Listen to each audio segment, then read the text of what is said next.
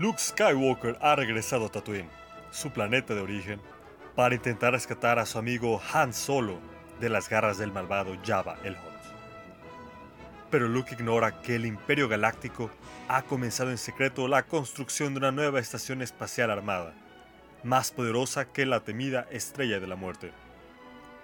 Una vez terminada, esta arma suprema significará la aniquilación del pequeño grupo de rebeldes que lucha para restaurar la libertad en la galaxia.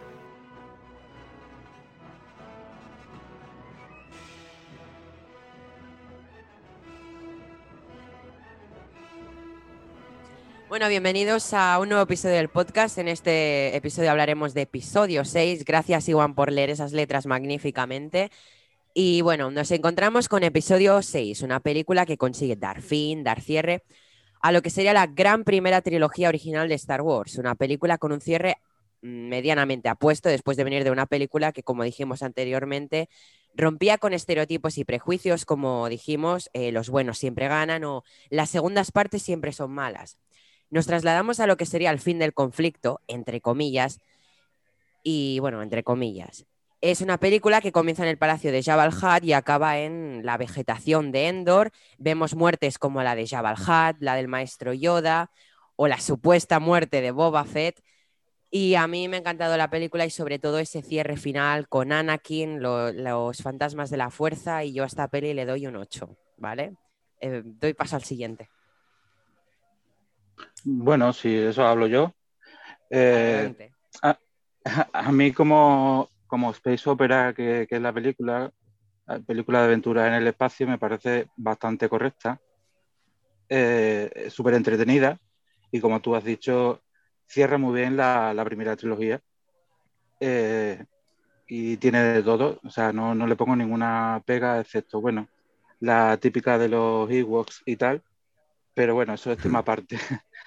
y eh, me parece muy correcta, eh, eh, correcto el fin, el fin, o sea, el cierre de la, de la primera trilogía. Por lo que, no sé, le pondría un. Quizás por dejarle espacio a las demás películas, le pondría un 7, 7 y medio. Vamos a dejarlo en un 7 y medio. Uy, uy, uy, uy. ¿Quién continúa? Una puntuación un poquito baja. Venga, Julen, dale candela. Pero no cuenta, tío. Tú puedes pillar todas, o sea. Eso es verdad, pero hay que ir bajando ¿eh? las notas. Venga, hoy prometo cambiar mi nota. Venga, dale, lo creo. Bueno, a ver. Eh, es que después de la, de la anterior es distinto, porque la anterior para mí fue, ya lo comenté, la, la mejor, ya no de la, de la trilogía, sino de la saga pero sí que es verdad que esta sigue siendo de las tres, no sé si también bastante entretenida, pero no sé si de las tres creo que para mí es la más floja. Sí que es verdad que tiene que cierra bastante bien lo que es la trilogía y la deja en buen lugar. Eh, sé que a Jero no le gustará que al final acabe entre comillas bien, porque él es de los malos, pero bueno, le, dieron, le dieron una película de, satisfacción, así que no pasa nada. Pero bueno, aquí lo mismo, es muy entretenida, tiene momentos muy importantes también, no tanto como en la película anterior, pero sí que hay cosas muy emblemáticas, como eh, bueno, pues la muerte de Jabba Hat por Leia, también ese atuendo tan característico de Leia cuando es apresada por, por Java, la muerte o supuesta muerte de Boba Fett, que de darle un poco de protagonismo en la segunda, eh, pues le dan una película más o media para, para cargárselo. Y, una cosa que, eh, que viéndolo eh, tengo que, que, recalcar es que creo que es de, la, de esta trilogía y si no de la saga, una de las mejores batallas de, sables láser entre Luke y Darth Vader. Hmm. en la que ya empiezan a meter un poco de, cables para que vuelen un poco y demás. y, una muy buena pelea. También, a ver, yo si voy a ser sincero, esta película me gusta, pero si la tengo que recalcar por algo, yo es que soy muy peliculero, es ese final tan emotivo eh, de, de ya no Darth Vader, sino Anakin, déjame ver tu cara, hablemos por última vez porque me estoy muriendo y de esa manera traer eh, la supuesta tranquilidad a la, o equilibrio a la fuerza que, que comentaba Qui-Gon en las primeras, bueno, sí, en las precuelas. Y, y también, bueno, una cosa también a recalcar que también me gustó, aunque para el momento sería un bombazo, es el, en el, el que Yoda le diga, le confirme a, a Luke tanto que Vader es su, su, padre de verdad y le dice su nombre por primera vez, creo, ¿no? No lo sé. Y eh, que Leia es su hermana. Y Mm. como demás, pues, bueno, sí, la, la batalla es en, en, Endor, la de los Ewoks, creo que sí. Sí.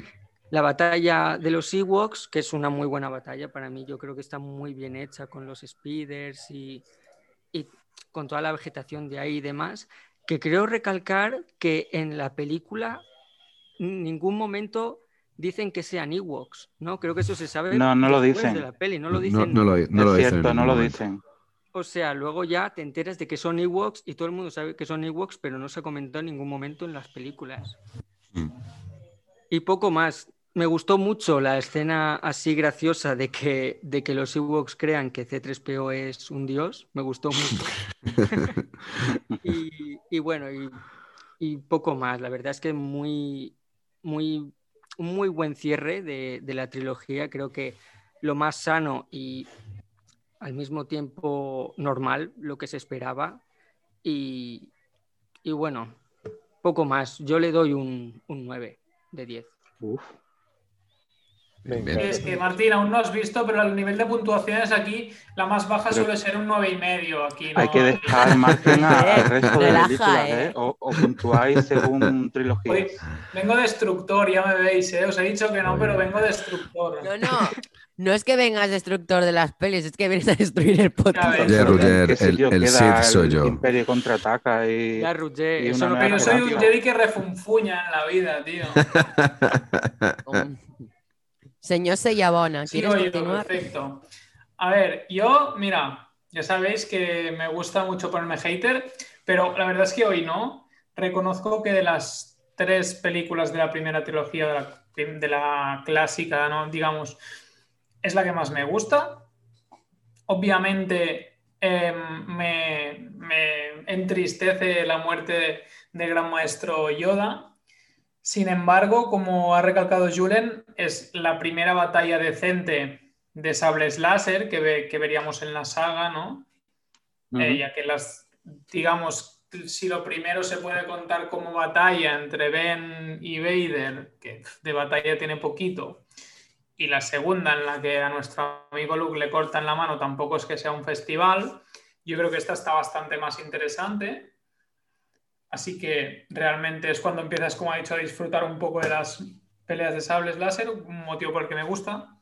También tengo una escena que a mí me gusta mucho, es de las primeras escenas en la que no me da tanta rabia y me parece que Luke es un tonto. Cuando están en la, en la fosa del Sarlacc a punto de palmarla, cuando R2 le tira el sable y hace ese salto en el trampolín, se gira, coge la espada. O sea, es una de esas de mis escenas favoritas de Luke. Así en general. Se quedó muy en bien, ¿eh? En todas sus películas. Y Sí, sí que es verdad. En eso tienes razón. a mí lo de los Ewoks, me- o sea, es que me parto con los Ewoks, me parto de la risa, o sea, pero en el buen sentido, o sea, me lo paso bien viéndolos, o sea, son graciosos, o sea, y, y bueno, evidentemente es una muestra de lo pringados que son los Stormtroopers, o sea, es el nivel que unos Totalmente. enanitos de peluche con piedras Con los funden, o sea, es que no hay más. Es, es la confirmación de nuestra teoría de que eran unos pringados los Stormtroopers, o sea, realmente lo confirma. Pero me parecen unos personajes, tío, muy graciosos. El rollo del C3PO es curioso, o sea, digamos que, que lo considera una deidad, es como lo más relevante de C3PO. Mira que vive mucho, Eso es verdad. pero es, una deidad, pero que no puede, ser, no puede aprovecharse de ser una deidad. Es, es, una ironía, ¿no? Porque no le permite su programación, como bien dice. La verdad es que a mí me gusta y me gusta también como al final, ¿no? Evidentemente como Vader, para no ver cómo matan al que sabe que es su hijo, pues él se carga supuestamente a su mentor. También confirmamos con eso que, viéndolo una vez más, que ¿Cómo cojones está vivo Palpatine cuando revienta literal?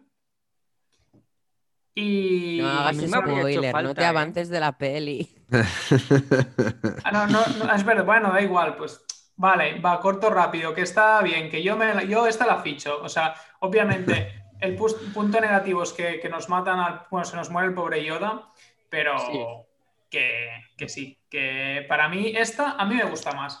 Tal vez sabéis que es por mi, amor a los sables láser y, esta es la que realmente empiezas a disfrutar de ello. Por lo cual yo en esta, si no me equivoco, en las anteriores le había puesto un 9 a cada una. A la primera porque es la primera que crea todo el universo.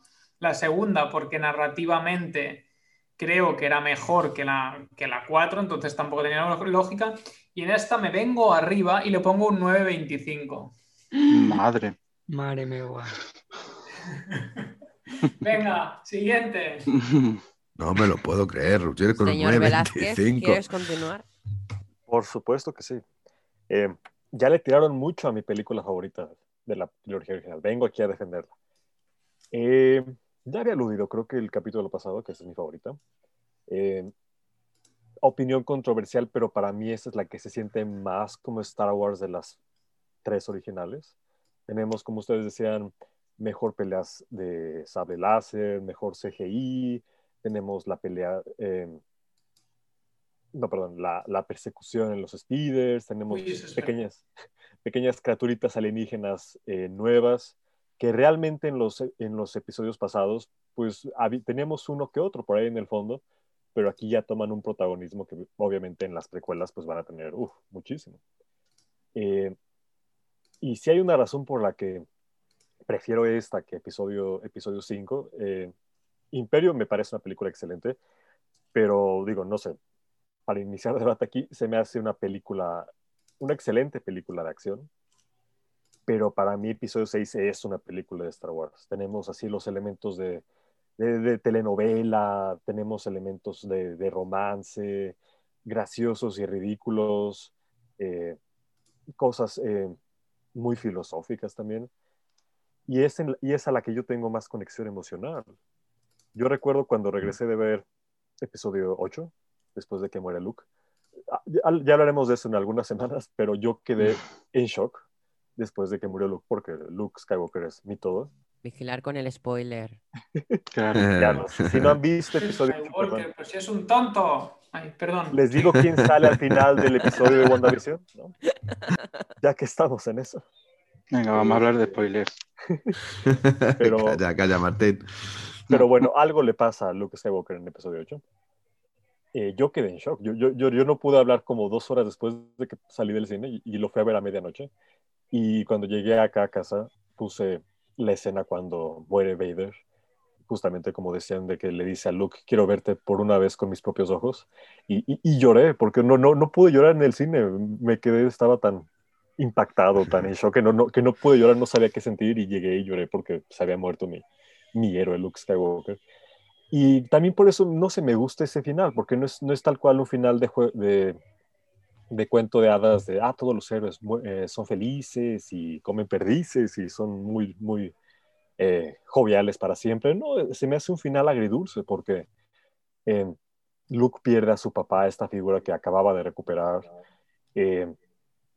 Y bueno, más adelante veremos pues todas las consecuencias que, que pues realmente fue una victoria muy, muy corta, porque luego, luego surge la primera orden, eh, hay problemas en el Senado y todo eso, pero bueno, tenemos unos cinco minutos de felicidad en la galaxia.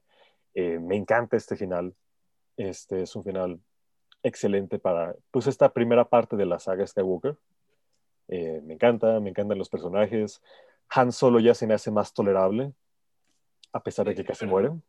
Sí, yo creo que en esta película es la, la que es más tolerable. En el resto... ya tenemos un, un miembro más del club, Han Solo está sobrevalorado. Es verdad que se le aguanta más en esta peli. Tienes mucha razón con ese comentario. Eh. Sí, es, la única que se le puede aguantar algo. Eh. Se le aguanta más porque sale como 20 minutos. es la dosis perfecta. Qué crueles, qué crueles. Qué poca vergüenza. Dejar acabar al pobre igual la crítica.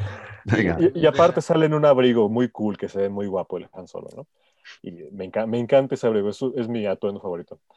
Pero este sí, eh, leía esos indicios como de que ya se, va acercando un poco más al camino de la fuerza. Eh, Luke ya, ya no es un adolescente, ya no hace berrinches, ya, ya como vimos el, episodio pasado, pues ya hasta la cara se le desfiguró un poquito y eso pues ya lo hace ver más rudo. Eh, hay una escena que me hubiera encantado que estuviera en la película, que es la de cuando construye su sable verde. Que, ah, cómo me gusta esa escena. Pero eh, sí, o sea, realmente esta película no, es, es, a la que menos peros le pongo. Yo sé que hay gente que le parece muy infantil la película o un final muy... Digo, como decía Neil, después de episodio 5 de este final tan, tan impactante y tan dramático, pues tal vez episodio 6 se ve como pues más íntimo y más pequeño, pero justamente por eso a mí, me gusta, ¿no? Y pues, no sé, me encanta, la amo. Eh, muchísimos momentos que me hacen llorar y que me hacen muy feliz. Y yo le pongo eh, un 9.5. Ole. Bueno, eh, Lord, ¿cómo se llamaba? ¿Es un nombre así? No, no, no. Lord Jerus, ¿quieres continuar? Ah, espera, una cosa. Sí. Espera. Jero, eh, ¿quieres continuar? Adelante. Venga, pues continúo yo. Antes de, empezar, yo voy a hacer, voy a decir lo que me recuerda la película Retorno del Jedi. El Retorno del Jedi me hace recordar el, olor a palomitas.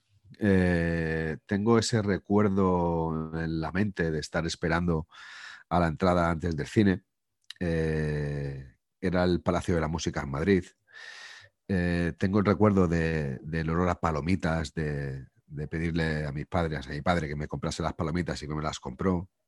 Yo era también bastante joven y tengo el recuerdo de que un acomodador nos sentó en, el asiento del cine. A partir de ahí se abrió un nuevo mundo otra vez. Eh, se abrió una dimensión extraordinaria, diferente que, es Star Wars. ¿no? Bueno, decir que estamos ante, ante la tercera película ¿no? de, de, la saga, este retorno del Jedi. Se estrenó un día 25 de mayo del año 83 yo contaba, como ya he dicho, con, poquitos añitos, tan solo seis. Si sabéis echar las cuentas, sabéis la edad que tengo. y bueno, esta, esta vez eh, tampoco fue dirigida por George Lucas. Yo creo que George Lucas aprendió, como dije en el podcast anterior, de los errores cometidos en Una Nueva Esperanza, de Star Wars Episodio 4, y se relegó en el Imperio contraataca del puesto de dirección, y aquí decidió también eh, que lo dirigiera otro, ¿no? el, elegido fue, fue Richard Marquand, eh, que, había rodado justo con anterioridad la película En el ojo de la aguja, ¿no? una película que protagonizaron el gran Donald Sutherland y, y Ken Nelligan. Es una película que encandiló totalmente a, Lucas. Eh, Lucas, como bien hemos dicho, es un apasionado al cine. Y, esta película encandiló, lo que le valió a, Richard eh, el, poder rodar, el poder dirigir esta película de, Retorno del Jedi. ¿no? Es una película que le trajo muchísimos elogios, le hizo ganarse y meterse en el bolsillo la crítica, le hizo tener un éxito y un reconocimiento mundial que antiguamente no tenía. Había rodado muy poco, muy poquito, aunque le duró también bastante, bastante poco, porque solo cuatro años después, con 49 años, eh, murió de, un infarto si no, seguramente hubiese sido uno de, los grandes directores de, del cine de Hollywood. Bueno, la película como tal eh, eh, comienza con las letras habituales, ¿no? Como ya empezó en el episodio 4 y episodio 5, esas letras que, son un icono del cine. Dejadme que, os diga que en esta ocasión eh, la película tiene un principio grandioso, mucho más grandioso si cabe que incluso en el Imperio contraataca. Tenemos a una una lanzadera imperial. Bueno, eh, tenemos a un destructor primero imperial que se acerca a la segunda estrella de la muerte y luego vemos eh, que dentro de, de, la nave va una lanzadera donde va Darth Vader, ¿no? aterrizan en, la Estrella de la Muerte y baja, baja Darth Vader. ¿no? Vemos, escuchamos otra vez de nuevo la banda sonora de John Williams, esa marcha imperial tan maravillosa que a mí me sigue poniendo los pelos de punta, escoltado por, por todos eh, esos soldados, esos Stone Troopers, esos nuestros amigos los tontos, los Stone Troopers, ¿no? Y, va a supervisar lo que es la construcción de la Estrella de la Muerte. este es un pequeño preludio de lo que es el primer acto de la película y nos sirve para darnos cuenta de qué es lo que va más o menos a pasar en la película, ¿no? que va a ser una película con grandes emociones. ¿no? Como dato, deciros que creo que es en la única película de la, de la trilogía antigua, eh, llamémosle trilogía original, donde Darth Vader no ahoga a nadie. es, bastante gracioso, pero en esta decide no, no ahogar a nadie, ¿no? Eh, después de esta imagen, que sirve, como ya he dicho, de preludio, nos encontramos con el primer acto que vemos a, nuestro grupo de héroes, a Luke, a Leia, a Lando Carlisian, a Chihuahua, R273PO, haciendo una misión intentando salvar a Han Solo. Como sabemos, como sabéis, el Imperio termina llevándose a eh, Boba Fett, a Han Solo eh, en carbonita hacia el Palacio de Java, y ahora el inicio de la película es intentar rescatarle. El héroe en esta ocasión son todos los que he dicho antes. Luke lo intenta de, varios, eh, de varias maneras. La primera manera incluso lleva a R2 y a C3PO como queriéndoselo regalar a Jabal Hat con el mensaje de que liberen a, Han Solo por las buenas. Como no accede, la princesa Leia acude vestida de caza recompensas, eh, llevando a Chiwi hacia el palacio de Java, hacia Java, para cobrar lo, lo, que se pedía por él, la recompensa. Y, bueno, pues eh, es encarcelado, le dan el dinero a Leia, pero aún así todavía no, no salvan a Han. Y esta aprovecha cuando todos duermen después de esa pedazo de gran fiesta, que ríete tú ahora, de las fiestas que, ilegales que se hacen sin mascarillas aquí en este en, todos los países, ríete tú de ello. Pues cuando todos duermen, Leia salva a Han y le, le quita de la carbonita. Aunque bueno, es, es, espiada, está siendo observada por, por, por Jabal Hat, lo que al final la descubren y también la apresan.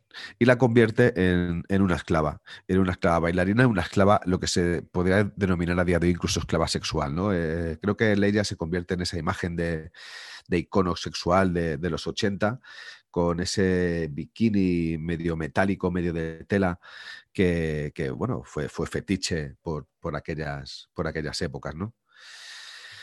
Como al final todo esto no resulta, es el Pepe Luke que acude al palacio de Java y le pide por las buenas a, Java que libere a todos si no quiere, si no quiere morir. Al final Luke termina en la fosa del palacio de Java con el Rancor. Como vimos en el Imperio contraataca, eh, en aquellas fue contra un Wampa y esta vez eh, fue contra, contra otro monstruo, ¿no? Que es que bien nos, nos, podría parecer incluso un poco a Godzilla, ¿no? El Rancor, ¿no? Este, este bicharraco inmenso que, también ha sido icono incluso eh, a, nivel de, juguete, ¿no? Ya dije en el podcast anterior que Funko, eh, la marca Funko, tiene un muy buen ojo a la hora de poder elegir sus figuras, ¿no? Y una de ellas ha sido la del Rancor con Luke y el, creo recordar que el guardia Gamorrean. Bueno, al final Luke, eh, sin su espada, todo hay que decirlo, consigue derrotar al Rancor eh, que al final termina muriendo aplastado por su propia verja, el pobre. Vemos incluso una imagen muy melancólica, que es el cuidador del Rancor llorar. es bastante, bastante curioso. Y aún así son apresados y condenados a muerte por Java. Eh, y les condena a ser lanzados a Sarlacc. Sarlacc es un bicharraco donde dice que tiene unas digestiones de miles de años eh, y que devora todo, todo lo que cae eh, en él, en el desierto. Bueno, pues eh, a partir de aquí lo que se inicia es una pequeña escena de acción, yo creo que muy bien dirigida e incluso con esos pequeños cortes de cómicos que tienen entre, entre Luke y entre, y entre Han Solo, incluso entre Han Solo y, y su amigo y su amigo Chihuahua.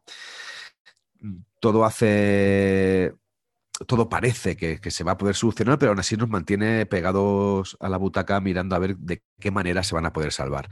Al final, Luke, con la ayuda, de R2, que le lanza su saber láser, consigue alcanzarlo y, bueno, pues a doble batiente libera a sus amigos, tanto a Han como, como a Chihuahua.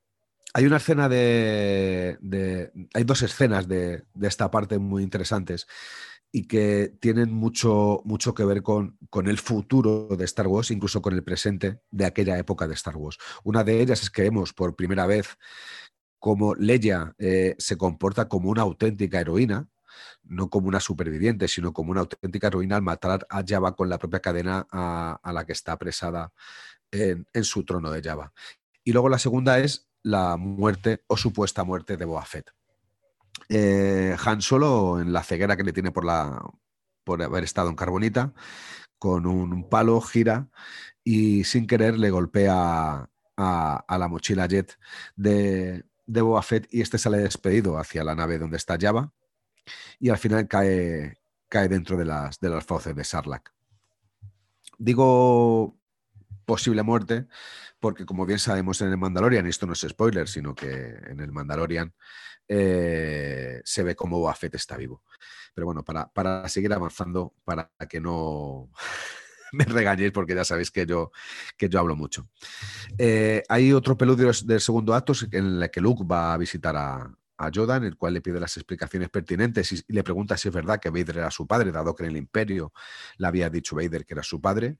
Yoda le contesta que sí, no sin antes regañarle eh, por haberse ido eh, mucho antes de finalizar su entrenamiento a luchar contra Vader, había sido una temeridad. Pero bueno, al final le, dice que sí, que, que, Darth Vader es Anakin Skywalker, que es su padre. Y que hay alguien más en la fuerza, pero eso lo dice justo antes de morir, sin saber eh, quién es. Entonces vemos como, Luke ve una visión de, de bebe otra vez a Obi-Wan en espíritu y este le comenta que sí, que hay, una, hay, hay alguien más, es Leia, y eh, le explica que son dos hermanos, que son, son gemelos o mellizos, eh, volver, a perdonar porque todavía no me queda claro, los suelo confundir, y que ella también es muy poderosa en la fuerza. Eh, es, hay algo muy curioso que decir sobre esta parte y es que eh, George Lucas quería ocultar eh, a todo el mundo que Leia era hermana de, Luke y lo hizo de una manera bastante, bajo mi punto de vista, ingeniosa. Incluso hizo storyboards, storyboards hizo guiones en las que ponía que esa persona sensible a la fuerza, que había además, era Lando Carlisian. Y esto se filtró y se filtró a la prensa. Y al final, ¿qué resultó? Pues ser una auténtica estrategia inteligente de George Lucas, una jugada maestra. Bueno, en, este eh, vemos otra vez empezar el, segundo acto. en el segundo acto es cuando descubren que hay una estrella de la muerte, eh, hay una segunda estrella de la muerte, y lo que hacen nuestros héroes es ir a la luna de Endor para intentar quitar el escudo de la, de estrella de la muerte para, destruirla. ¿no? Es, es, bastante curioso porque vemos. Eh, eh, en, la segunda parte teníamos en el Imperio contraataca la nieve y aquí tenemos la selva amazónica. Tenemos a, un, a un planeta verde, muy verde. Adelante. Bueno, pues como, como decía en este, en este segundo acto, eh, nuestros soles, ya que Luke se ha ido a Dagobah a, ver a, Yoda, pues eh, viajan a Luna de Endor. Eh, allí se encuentran con unos amigos bastante misteriosos, asombrosos y un poquito apeluchados, que son, que son los Ewok. Son pequeños osos, o parecen por lo menos pequeños osos, que aunque parece ser un poquito agresivos, al final se convierten hasta en entrañables. Eh, estos le confunden a C3PO porque les capturan a, a Luke, a Han, a Chewie, a C3PO y le confunden con su dios espiritual. Es, una escena bastante, bastante graciosa porque incluso cuando van a por de los Ewok le pide Han que los libere, dado que tiene esa influencia, ese poder sobre ellos. Y él dice que su protocolo de androide no, le deja hacerlo. Vemos una, parte bastante, bastante graciosa bastante cómica de, esta película. Bueno, pues como decía, aquí se produce la, batalla de, la batalla de Endor. Antes justo de la batalla le haré una fiesta a, sus nuevos eh, invitados a todos nuestros amigos los Eures, incluso con Luke, que ya ha llegado de Dagobah, y Luke eh, se retira a hablar con Leia para poder transmitirle lo que ha podido hablar con Yoda y con el espíritu de Obi-Wan.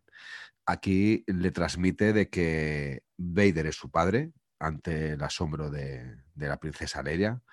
Aquí le transmite de que hay alguien más en la fuerza y aquí le cuenta que ella es su hermana y de que también es poderosa en la fuerza. Algo que asombra muy mucho a, a Leia, que aunque en un principio eh, está contrariada, ella misma reconoce que lo sabía desde hacía tiempo, o por lo menos su interior sí lo sabía es una escena que yo creo que tiene un gran contenido eh, dramático y que marca un antes y un después en la, en la saga de Star Wars y, que nos, mm, nos marcará el camino tanto de las precuelas como de las secuelas, como ya hablaremos eh, en los siguientes podcasts que hagamos de las películas.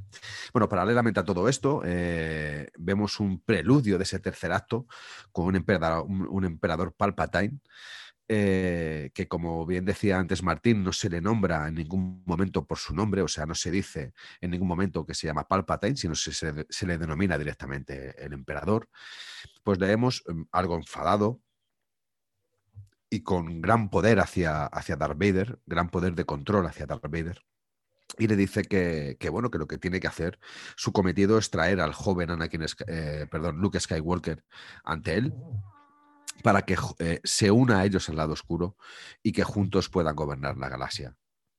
¿Os, acordáis de aquella regla de dos?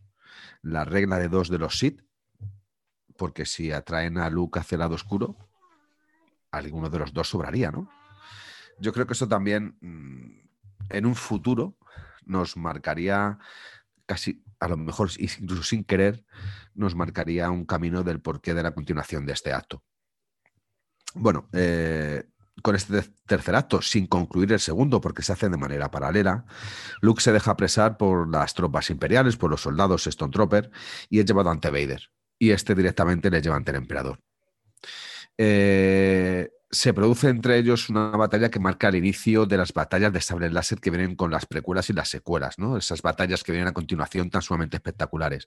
Como decía Julen, por primera vez vemos una batalla de sable láser un poquito más digna de lo que habíamos obtenido tanto en el Imperio entre Vader y Luke o, entre Vader y Obi-Wan de Una Nueva Esperanza. Eh, esto marca un inicio, esto marca un comienzo, esto marca eh, que puede llegar a ser muy espectacular ver una, guerra de, sables, de sables láser. Bueno, en esta, en esta batalla, en esta guerra, en esta, este enfrentamiento que tienen entre Vader y, Luke, eh, Vader consigue verle a través de la fuerza el pensamiento de, de Luke, consigue eh, ver que tiene una hermana, intenta convencerle por todos los medios de que pasa al reverso tenebroso, al lado oscuro, y Luke se niega. Y al descubrir que tiene una hermana y que por lo tanto tiene una hija, el propio Anakin Skywalker, Darth Vader, eh, le amenaza con que le matará y, e intentará convencer a Leia de que se pase al lado oscuro. Aquí Luke lo que hace es que descarga toda su rabia, todo su temor hacia Darth Vader y le corta la mano le corta, como, como hizo eh, Vader a él en el Imperio contraataca, esta vez es Luke el que le corta la mano a Darth Vader. Un Darth Vader que se le empieza a notar después de un buen rato de, lucha de sable de luz, cansado, agotado, abatido, quizá contrariado por sus ideas, ¿no? Hay que tener en cuenta de que eh, en una pequeña conversación que han mantenido entre ellos, Luke también le intenta arrastrar hacia, hacia el lado luminoso y él le dice que es demasiado tarde para él. Yo creo que es una parte fundamental de la trilogía. Creo que aquí empezamos a ver un Vader redimido, un Vader que, empieza a notar que algo ha hecho mal. Y desde aquí lo digo, seguramente lo que haya hecho mal no ha sido pasarse al lado oscuro ni al reverso tenebroso. Lo que, ha, lo que ha hecho mal no ha sido convertirse en un Sith. Lo que ha hecho mal es haberse mantenido durante tanto tiempo debajo del zapato del emperador Palpatine yo creo que, se da cuenta de ello, porque como bien os contaré a lo largo de muchos podcasts de los que tenemos a, partir de ahora, y como bien he dicho en, otras, anteriores podcasts, creo que los Sith no son tan malos como cuentan, y ni que los Jedi son tan buenos como aparentan. Eh, después de esto, el emperador lo que hace es con los rayos intentar matar a, Luke Skywalker cuando ve que es imposible que este, que pase al, lado oscuro. Y Vader en, un momento de, convertirse otra vez en Anakin, al ver cómo está intentando matar a su hijo, coge al emperador y lo tira matándolo. y diremos matándolo porque ya hablaremos en otros podcasts esto por qué fue, cómo fue y si realmente tuvo, tuvo éxito. Eh, a partir de aquí volvemos a encontrarnos con una de las escenas más dramáticas de no solamente de la saga de Star Wars, sino de, del cine.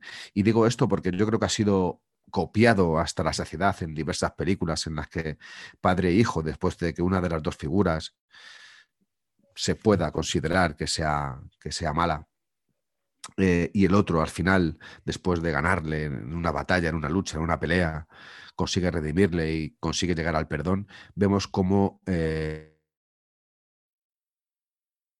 eh, un Vader abatido, un Vader casi muerto, un Vader destrozado, un Vader contrariado por, incluso por, su, por sus ideas en el interior, ve por fin con sus propios ojos a su hijo y le, pide que le quite el casco, aunque esto signifique la muerte de, de Vader, la muerte de Anakin.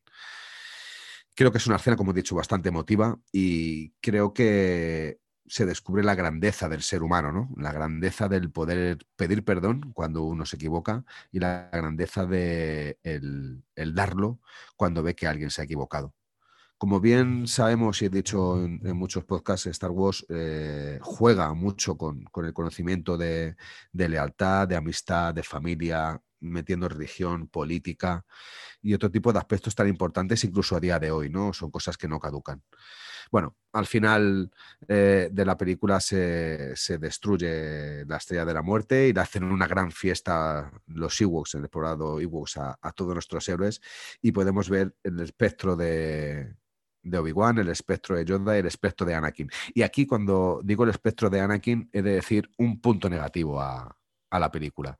Y es que creo que no deberían de haber utilizado la imagen de Heide Christensen como, como, como Darth Vader, como Anakin Skywalker. Creo que Anakin Skywalker, eh, siendo ya mayor, tenía otro personaje que era el que, le encarnó a Vader cuando le quitaron la máscara, que no fue David Prowse, porque como bien dijo George Lucas después del estreno de la película, David Prowse lo había cogido por su altura, no por sus dotes de actor, ni, ni tan siquiera por su cara, dado de que su cara no correspondería a un Vader contrariado, cosa que molestó mucho, muy mucho a David Prowse. ¿eh?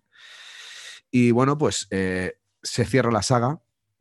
La verdad es que después de ver la trilogía entera, vemos que estas terceras partes, y en, en este particular esta, cierra el círculo es verdad que deja otros aspectos abiertos, aspectos muy importantes, pero consigue explicar y demostrar cosas que en las anteriores dos películas no hayamos entendido, o por lo menos no hayamos cogido bien el concepto.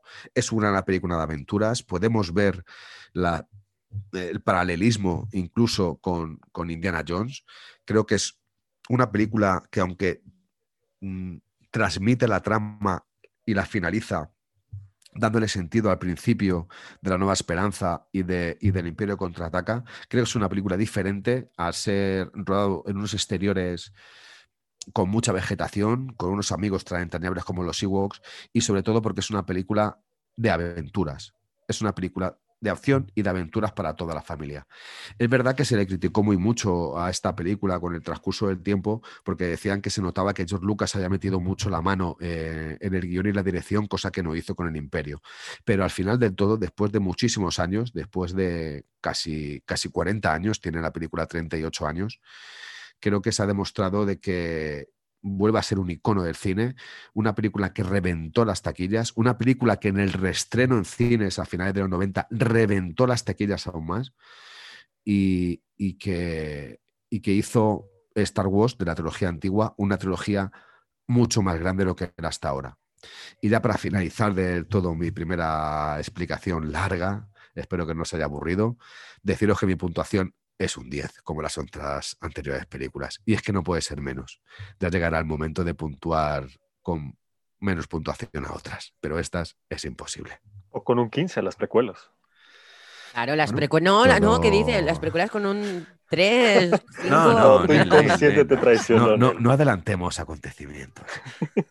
bueno, pero no haberos, no, no haberos aburrido demasiado. Ay, ay. No, fue excelente. Yo, yo, quería rescatar algo, Jero, de lo que dijiste. Sí.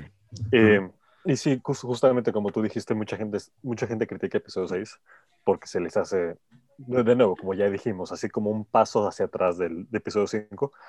Pero para mí Star Wars brilla justamente cuando se apega a esos ideales de Lucas, ¿no? O sea, son películas que tienen alma de niño, así de eh, hay bondad en todos, eh, podemos rescatar a quien sea. Y, como dirá Luke en unos años, nunca nadie realmente se va. Eh, y sí, me encanta justamente por eso. Y también no, no, podía dejar sin mi contribución ñoña histórica a esto, porque tal vez sí lo sepan, tal vez aquí no lo sepan, pero la batalla de Endor está inspirada por la guerra de Vietnam. Y George Lucas ya lo ha dicho bastantes, en bastantes ocasiones, justamente para los que se preguntan, bueno, ¿cómo unos ositos de peluche vencieron al imperio? Pues sí, también es las mismas personas que se preguntan cómo es que eh, una comunidad eh, rural que se basaba en, en, la, en la, granjería, en, en, los cultivos, venció al gran ejército de Estados Unidos en Vietnam. Sí, sí. Y, y es justamente, e, el imperio cometió el mismo pecado que, que Estados Unidos, subestimar a estos guerrilleros, eh, muchos de ellos indígenas o rurales, y, y, miren, finalmente los vencieron. Y de hecho creo que yo, Lucas alguna vez lo dijo en una entrevista que pues que sí, que, que, el imperio, hay quien lo compara a la Alemania nazi o a algún país fascista, pero realmente sí. el imperio pues tiene mucho de Estados Unidos. Mm. Por lo cual amamos a George Lucas por criticar a su país. Lo amamos. Totalmente de acuerdo contigo, igual. Totalmente de acuerdo. Y ya esa era mi contribución histórica. Bien, bien, bien. Patrocinios de, de mi libro de historia. Hombre, yo, yo, yo creo que, que, es importante, ¿no? Es importante porque la historia nos ha demostrado de que cada vez que no se toma en cuenta las actitudes de, de cierta población o... De las minorías, o, sí. O, o, de ciertas minorías, al final consiguen el, el objetivo que es ganar, ¿no? Eh, acuérdate, por ejemplo, en París... Eh, las, las, barricadas que se hacían. Por eso, ah, se, según eh, un detalle también histórico, ¿no? Eh, dicen que en la actualidad hay grandes avenidas en todas las ciudades del mundo para evitar lo que ocurrió en París. Sí. Porque en París se hicieron las barricadas en esas callejuelas tan estrechas y era imposible poder combatir a, a, a, a todos los, los obreros. Al fin y al cabo, los obreros que trabajaban y, y la gente que trabajaban en esos, ¿no? Y por eso decidieron hacer eh, grandes avenidas para evitar este tipo de, este tipo de, de cosas. ¿no? Y es como, como decías tú, Iguan, cuando se subestima a una parte del sector de la población, al final a lo mejor es que resulta de que estás cometiendo una torpeza grandiosa, ¿no? Porque todos, sí, claro todos en esta vida tenemos nuestro potencial y los que no podemos optar a un potencial a través del dinero, utilizamos el potencial a través de nuestro ingenio. Y a veces el potencial del ingenio es mucho más poderoso y mucho más grande que el potencial capitalista. O cualquier arma del mundo, claro. Efectivamente. Aunque wow. nos estén matando. Aunque sea una base. Estamos muy po poético-político, la vamos a liar, ¿eh? No, no, no, no, no. Antes, eh, era, era curioso, Roger, te quería hacer un comentario cuando has dicho de que cómo es posible que, que con piedras puedan combatir a, al gran enemigo, a estos soldados Creo que, a día, creo, creo que a día de hoy es peligroso hablar sobre piedras. Ya, ya, ya, sobre piedras. Un buen tema. Es un Piedras tema y ejército, yo creo que podemos hacer otro podcast ámbito político, sobre todo lo, después de lo que está sucediendo en estos ya, últimos días en este país. Pero eso lo dejamos para otro podcast político. Nuevo spin-off próximamente. ya ves. A mí precisamente que peleen con piedras no, no es lo, lo, que me tira hacia atrás de los Ewoks. Y el apunte histórico de, que, que ha dicho Iwan no lo conocía, pero, pero me encaja bastante ya en la, en la, historia, ¿no? A mí lo que me echa para atrás de, de los Ewoks es eh, lo absurdo que queda el imperio, que queda, eh, lo decía antes eh, Roger, que unos Ewoks eh, que en realidad están tirando piedras y utilizan cuerdas. Es cierto que conocen su terreno como lo conocían en la guerra de Vietnam, ¿no? pero que están luchando contra el imperio, que tiene una maquinaria de guerra impresionante. Y al final, eh, de hecho, ganan. De, de hecho, eh, eh, Chewbacca eh, captura un, un AT-ST y, que, que, fue fundamental para abrir una de, de, de las puertas de los búnkers. O sea que lo que me choca de los Ewoks no, no, no es el hecho de, de ese personaje gracioso, de ese personaje infantiloide. No, a mí eso me gusta, de hecho. Sino lo que me choca es eso, que, que pudiesen contra el imperio. Pero eso no es tan problema de los Ewoks como de los pringados que hacen a los, Claro, a los por- soldados claro. imperiales. o Por sea, eso mismo, Es muy... por eso mismo. Es que lo hacen, lo ha- George Lucas lo, hace, lo hicieron, lo- o sea, los creó tan inútiles a los troopers que yo no lo entiendo, de verdad. Irónicamente, los Troopers son el, el- seguramente el personaje más reconocido de Star Wars. O sea, Sí. hablamos Sí. que incluso gente que no sabe de Star Wars, yo creo que reconoce antes la cara del Stormtrooper que la incluso la de Vader. Porque un día hice algún comentario en algún sitio y me lo confirmaron alguien que no sabía de Star Wars. O sea, claro, como alguien tan inútil, no sé, es porque salen muchos o algo, pero realmente acaba siendo como el- la cara de merchandising y todo como más vinculada a Star Wars. Sí, Mm. sí, tal cual. Sí, sí, Sí, sí, sí. coincido. Una, una duda que tengo es que si, si en alguna de, en- bueno, en algo que hayan hecho de Star Wars, en una serie o en las pelis, si algún Stormtrooper llega a darle a alguien, llega a herir, porque no, no, no lo sé. Bueno, no sé se ni si roba- en Mandalorian o- se roban al Yoda, ¿no? Al, Sí, al pero, Child. Sí, Pero- pero bueno. Pero no eh, son, Pero no son eh, Stormtroopers, son Dark Troopers, que eso es un robot Claro, hecho- No, no, no, es una Son robots. evolución. No, no, pero no, que- digo claro. cuando, cuando matan al, al pobre viejito de la temporada 1. Ah, sí. Ah, vale. El Sí, de sí, sí, he sí. hablado. Exacto. Eh, efectivamente. He He hablado. No, pero de todas formas hay, hay- Lo que pasa que no son los mismos, está claro, ¿no? Hay más Stone Trooper, hay clones que sí que al principio cuando son Stone Trooper consiguen matar a gente, ¿no? Pero Ah, bueno, que no, son los, en- no son los mismos. No Tal son vez los mismos. Hablaremos de ellos en las, en las Sí, precuelas. exacto, ya lo Hablaremos hablaremos. de ellos en las precuelas. Pero vamos, eh, a ver, eh, al fin y al cabo, ¿contra quién se enfrentan los Stone Trooper en esta trilogía antigua? A ver, Se enfrentan contra nuestros, nuestros propios héroes y se enfrentan a los Ewoks, por así decirlo, ¿no? Sí. Y bueno, los Ewoks también muere alguno, ¿eh? También se ve cómo muere, muere algún Sí. Ewok en, en la película, o sea que sí que, Pobre. Sí que alguno... Bueno, Tran- yo creo que tienen exceso de osos de peluche y, y decidieron alguno pues directamente liquidarlo, ¿no? Pero bueno, eso le, le convierte a Star Wars también en una buena película de, de acción, ¿eh? O sea que, Mm. Que, sí. bueno, cuidado. Tener en cuenta Claro, que, también el director venía de rodar una película basada en, eh, de- de- en el espionaje nazi, ¿eh? O sea, bueno, que también tenía su, su propia, no sé, ¿no? Su propia trayectoria también Mm. de, de, no sé, de agresividad, por así decirlo, ¿no? De, de fuerza policial o como queréis llamarlo.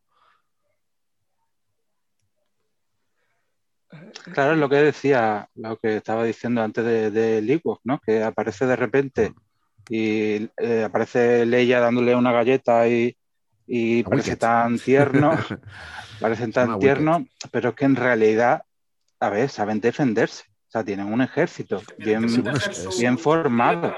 Es una Claro, estirpe, tiene- es un pueblo, tiene- está claro. Claro, tienen su ejército. Que de hecho luego se hicieron unas películas, creo, ¿no? Que ahí fue donde subimos una serie de eh, animación. una serie, serie. eh, una serie de animación, no, perdón, una serie de, de- de acción real. Sí, con unos ahí fue niños. cuando empezó a llamársele Ewok. Ewoks. Sí, sí, ahí fue cuando empezamos a saber que eran Ewoks. Pero que es eso, que en realidad es un pueblo guerrero. Sí, sí. Hubo dos series, eh, una de animación, una de dibujos y una de acción real. Yo iba a decirte, yo recordaba la de animación de la Sí, sí, También. hay una, hay una serie que se convirtió luego en película, hicieron dos películas de la miniserie que hicieron, hicieron un- de, de acción real, donde estaba interpretada por dos niños, que eran dos Sí, hermanos que estaban sí, sí, me conviviendo en el poblado de Ewok. Y también la de acción, eh, de, de animación de los Pues Ewok. Eso no la tengo, no la tengo fichada esa. Yo tampoco. Sí, bueno, yo creo que hay muchas cosas de Star Wars que, que Hay se nos puede cosillas sueltas por ahí que hay que verlas, sí. Es como el- ¿eh? Como el especial de Navidad que George Lucas intenta borrar de la faz de la Tierra cada vez que se lo dicen o se lo mentan. Después de Star Wars, una nueva esperanza. ¿Habéis visto el de Lego de, que hay en Disney? Tenemos, a ver, pero tú no Eh, escuchas los podcasts, Ya. Julen, o qué pasa? Eso mismo me he preguntado. A ver. cuál? No, no, no, no, no, no, no, no, el el último. No, sí, sí, de ese ver. hablamos. De ese hablamos. El de, el de Uh. que, que intenta Sí, sí, ¿El de sí, Navidad? llega la, ¿El Día de la familia Vida? de, Chu- de Chewie. Sí, el día de la vida, exacto. Hicimos un podcast de ese. Hemos hecho Pero yo estaba. No, no pero aquí Neil daba Ah. por hecho que lo habíais escuchado todos antes de querer entrar. No, no, lo siento. no tengo vida. Ni siquiera mirar la lista.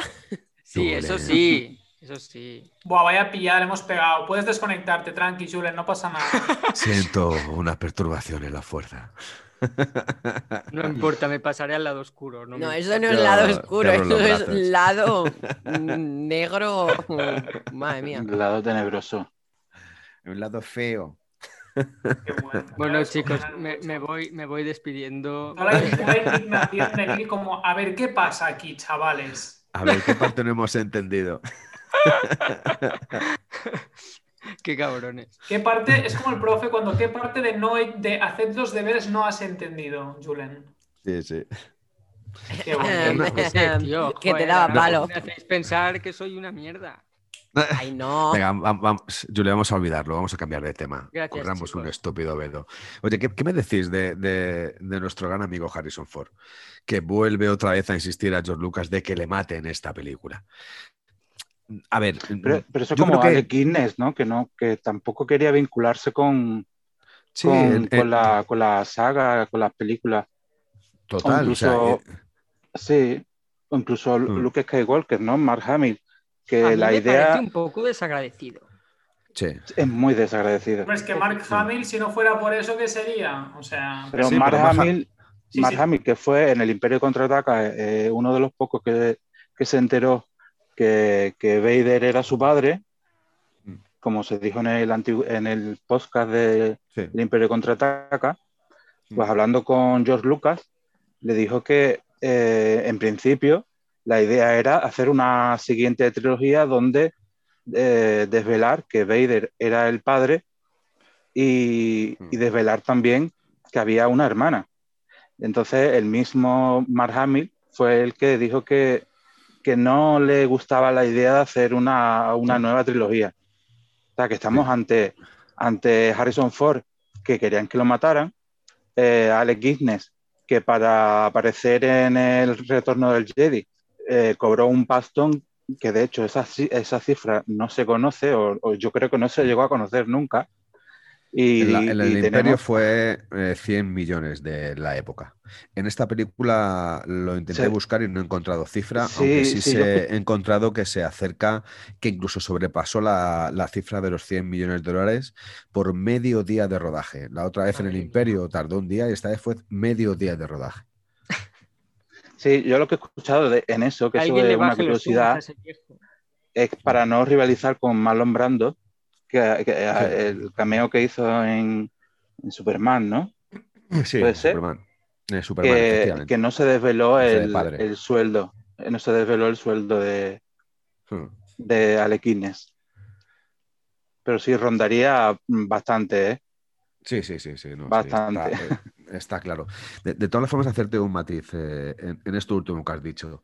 Eh, no es que se pensara hacer una trilogía para contar que Leia, o sea, que Luke tenía una hermana llamada Leia, sino que George Lucas tenía en mente, eh, ya con el Imperio contraataca, visualizó que podía llegar a hacer una tercera trilogía. Incluso en el guion original de Retorno del Jedi, esta película terminaba con Luke Skywalker poniéndose el casco de su padre Exacto. dando a entender que se podría pasar al lado oscuro. Y después de esto, hacer eh, George Lucas lo que quería hacer una eh, segunda trilogía donde Luke pasase al lado oscuro. Y Mark Hamill se negó a, a firmar el contrato de una nueva trilogía. Por lo que Lucas lo que hizo fue inventarse dentro del propio argumento de la película que Luke tenía una hermana para poder contar con Carrie Fisher. Porque Carrie Fisher sí que estaba dispuesta a seguir rodando eh, Star Wars. Carrie Fisher, al fin y al cabo, quien la hizo grande fue Star Wars. Sí. Y aquí nos encontramos que había un- una persona como Carrie Fisher que adoraba a, a George Lucas y adoraba por el mero hecho de la fama que le había traído, porque Carrie Fisher sabíamos, y todo el mundo sabe, porque hay incluso libros que te explican eh, su vida, sabíamos en, en- en cómo y dónde estaba, estaba metida. Es más, eh, creo que había salido de una breve y corta relación con Harrison Ford que... mm, Parece ser que al final fue un poquito incluso tormentosa o viciada o no sé cómo, no Es sé que cómo Carrie Fisher ya estaba, ya estaba coqueteando con. O sea, mi Sí, queridísima Carrie Fisher ya estaba coqueteando con ese mundo de bebida y tal, ¿no? Sí, sí, sí. Llevaba, ya, llevaba ya algunos años. Para ser sincero, en, la época yo creo que Harrison Ford era un poco, un poco gilipollas. Pero porque por cómo era de actitud, yo creo que se le subieron mucho los humos y tendría que ser horrible trabajar con él en ese momento. O es mm. lo que yo creo. Tiene la misma pinta que era como el personaje, un sobrao. Sí, eh, eh, vamos a ver. Harrison Ford era, era carpintero, o sea, era uno de los, de los carpinteros de los sets de rodaje de Hollywood, a los cuales deciden cogerle para American Graffiti, dándole poco, poco, poco boom en sí a su propio personaje, porque tampoco sería recordado por aquella película, aunque sí que gustó bastante el American Graffiti pero no dejaba de ser un, mero carpintero, eh, trabajador eh, de mantenimiento de los sets de rodaje. Es verdad que después de hacer American Graffiti decidió o fue elegido para echar una mano para buscar en el casting al personaje de Han Solo, donde él hacía de Han Solo, para, miento, para buscar el personaje de la princesa Leia, donde él hacía de Han Solo en, las, pruebas que se hacían de, de, casting, y, al final decidieron darle el papel a él, porque, por ejemplo, Carl Russell, eh, pues, pues no le veían y no se lo dieron, ¿no? O otros, otros mm. actores relevantes de, aquella época, y al final decidieron dárselo a él. Yo creo que, Harrison Ford, por, por la trayectoria que, ha tenido, por cómo es, por después de verle. Después de verle muchas entrevistas que ha dado por televisión, yo es que no creo que sea ni tan siquiera soberbio. Yo creo que es su manera de ser. Y su manera de ser es esa, me importa todo una mierda, eh, aquí el mejor soy yo y los míos y los demás os podéis ir al carajo, que a lo mejor me estoy equivocando, pero es la sensación que da. Es la sensación. Además, que tenía... Es, así, eh, Harrison Ford es Han Solo, es muy Han Solo. Eh, pero además tenía ya una película para él para poder explotar todo su ser, que era Indiana Jones, donde era el auténtico único protagonista. Claro. O sea, eh, a ver, que es que todo, todo tiene un recorrido. Y a lo mejor Harrison Ford estaba harto de, rodar el papel de Han Solo, porque no le aportaba, porque no le llenaba, o seguramente porque ya tenía grandes problemas a la hora de rodar con Carrie Fisher. No lo sé, pero seguramente también sea por eso. Se nota en la película la poca, eh, el retorno, perdón, Julen, te dejo, perdona por cortarte. Se nota la poca conectividad que hay entre, entre Harrison Ford y Carrie Fisher, donde sí se notaba esa tensión sexual en el Imperio contraataca. Es verdad que que en teoría deberían estar mejor y es como más. es más frío todo. Claro, claro. Entonces, bueno, eh, a ver, es normal. Y a lo mejor él quería cargársele pues, para poder salir por la puerta grande. ¿Sabes? Y no, pues Lucas decidió que no. Y al final, el señor Harrison Ford convenció a alguien que era Disney de que le mataran por fin al personaje. Quizá ya siendo muy mayor, pues, para poder decir, me he salido con la mía. Exacto, sí, también. Y ya está. Y eh, cuidado, ¿eh? Ole, ole, ole el regreso de Harrison Ford y de Chiwi en la nueva trilogía. Chiwi, hemos vuelto. Ha sido la primera vez en muchísimos años eh, en el cine que he llorado. Perdón por ese spoiler. Lloré, lo reconozco. Te corta, no pasa nada. Perdona, Julen, sí que, te he cortado. Yo me, hablar y me vuelvo loco también tienes razón que si al final tú no estás eh, haciendo casting para el papel y te lo acaban dando, no es lo mismo porque no tienes esa ilusión. También entiendo que a lo mejor esté cansado de hacer un papel que no le gustaba o que no, al que no fue a presentarse. Pero, pero bueno, al igual, yo qué sé, luego te da esa fama y, encima te mete en Hollywood, pues un poco de, de agradecimiento tampoco vendría mal. Que a lo mejor en las últimas sí que ya él mismo, a lo mejor, no lo sé, ¿eh? porque no lo he visto, pero sí que accede a, hacer de Han Solo también porque ha pasado un montón de tiempo y a lo mejor quiere memorarlo, pero, pero en el momento sí que podría haber sido un poco más, no sé. Majo. Majo, exacto. No, no sé, ¿qué, te cuesta, sabes? Eh, al igual que yo que sé, hay otros personajes que sí que a lo mejor también están cansados, pero pero al igual que Carrie Fisher, sí que no estaría mm. cansada, pero sí que fue más en ese sentido, no sé. Agradecida. Exacto. Pero una pregunta, hablando de actores, ¿estamos de acuerdo que Mark Hamill realmente como actor es lamentable? O sea, yo os lo juro, ¿eh? Yo veía la escena hoy, creo que es cuando está diciéndole, cuando está hablando con el, como con el espíritu, ¿no? El fantasma de, de Obi-Wan, las reacciones de Mark Hamill, os, os lo juro, de verdad, ¿eh? que lo veía y decía, ¡fuah! No, ¡Qué apurado pero- que es! Sí que es verdad que de todo el elenco que hay, eh, es el más, como actor reconocido, es el más flojo. Creo que hasta Anthony Está un poco Daniels, sobre, sobrevalorado. creo, ¿eh? es, es mejor actor. Sí, sí, es que no como actor. Mi mujer me lo decía, ¿eh? pero es como en plan, no me lo aguanto en lo mal actor que es este chico. Sí, un O sea, sobrevalorado. Sí que es verdad que sobrevalorado. luego, para otras cosas, también yo creo, en, en lo poco que lo he visto luego, creo que es Mark Hamill haciendo de Mark Hamill. Entonces, creo que ahí le viene al pelo. Pero, Claro, tiene menos mérito actuar de ti mismo, Claro. o sea... pero es como Dwayne Johnson. Dwayne Johnson, creo que actualmente, no sé si es el actor que más cobra del mundo, Y es Y lamentable. cobra por hacer de él mismo. Es lamentable como actor la de Rock, o sea... Exacto, es que al final es si vendes. Si tú eres un personaje que ha dado dinero a una empresa, pues Exacto, te van a ir a ver porque sales, correcto, pero como Exacto, actor pero ya es lamentable, o sea... sí, pero hay muchos. Al igual que tú el otro día dijiste para, para Maldejero que Tom Cruise era una Buah, patata, exacto.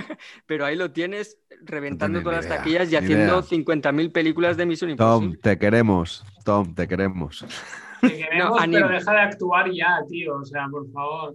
Por favor, que, No, que hay- estrenen hay- una misión imposible más. Que tengo hay- ganas de ver hay más actores- más. Tío, tío, es como, yo qué sé, o sea, me parece que es un, bueno, sí, es que es, yo de verdad veo a Mark Hamill y digo, eh, chico, pues no sé, como, ha sido algún de estos, o sea, realmente me da la sensación que no sabe actuar, o sea, no, que, También no- es que en el momento no había ni la mitad de competencia que ahora. Ahora tú te pones a buscar actores buenos y tienes 50.000 que le pegan mil patadas a los de antes. Es que aunque no sin embargo sigue habiendo actores, momento- sigue habiendo mucho actor malo triunfando, que eso es algo que sigue, sigue siendo Ey, una Adam realidad. Sandler, ahí lo tienes. ¿Quién? Adam Sandler. Fua, es horrible. Y ahí lo tienes, lo peta Sí, sí. siempre. Siempre. Película Sí, que sí. haga, película que va a petarlo. Claro, es que si le dan un guion bueno y le dan. Se lo dan todo hecho.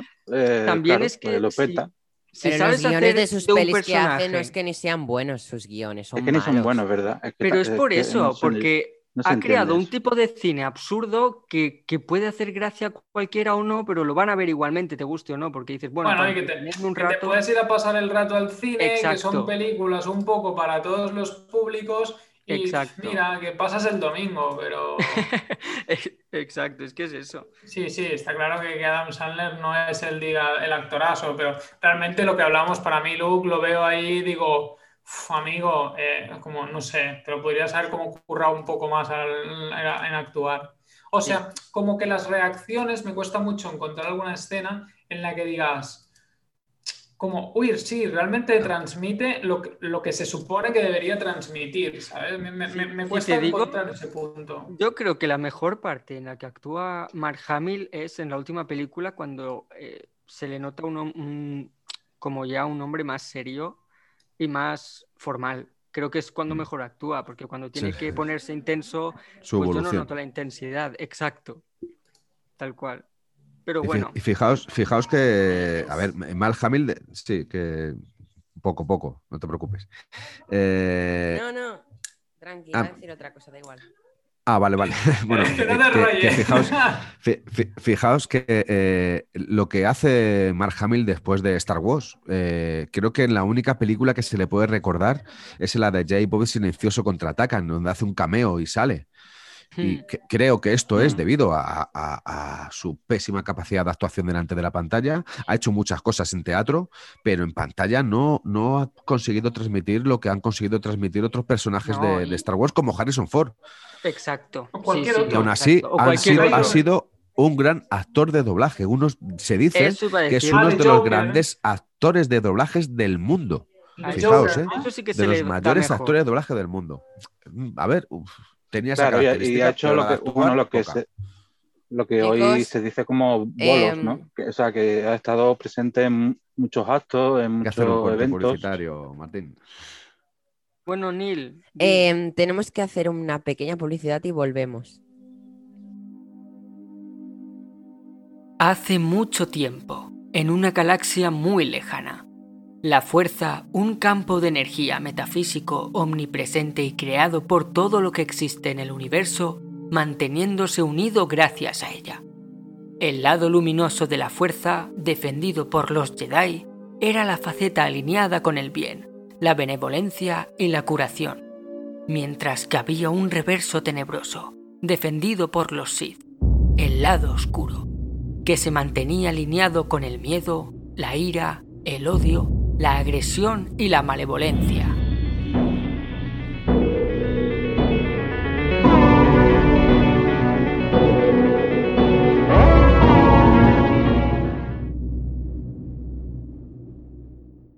Después de esta pausa publicitaria, eh, pues bueno, eh, os dejo seguir hablando. Eh, os escucho, ¿eh? Me desconecto un momento. Oye, me gustaría hacer, hacer mención a, yo creo que una de las batallas que más me gustan a nivel de batallas espaciales, cuando se cuando aparece la, flota rebelde que llega a la estrella de la muerte, encabezada por Lando Calrissian, y, y yo creo que uno de los personajes que más me gustan, que es el, almirante Akbar, con esa maravillosa frase, que yo creo que es una frase icónica, eh, es una trampa. es, una trampa. es una, es una, frase icónica y ahí es cuando se dan cuenta que, claro, que han caído en una trampa que, que desde un principio eh, el emperador eh, había dejado en manos de los rebeldes eh, mm. la situación de, la estrella de la muerte y cayeron en la trampa, pero que mm. luego tras el, desmantelamiento del campo de energía, toda la flota rebelde pudo reventar la, estrella de la muerte. Me parece una de las escenas, una de las batallas eh, más, que más me gustan. A nivel batalla espacial, a, nivel batalla espacial, sí. Sí que es verdad que, aparte que es muy icónico. A ver, hay otras, pero no puedo hacer spoiler.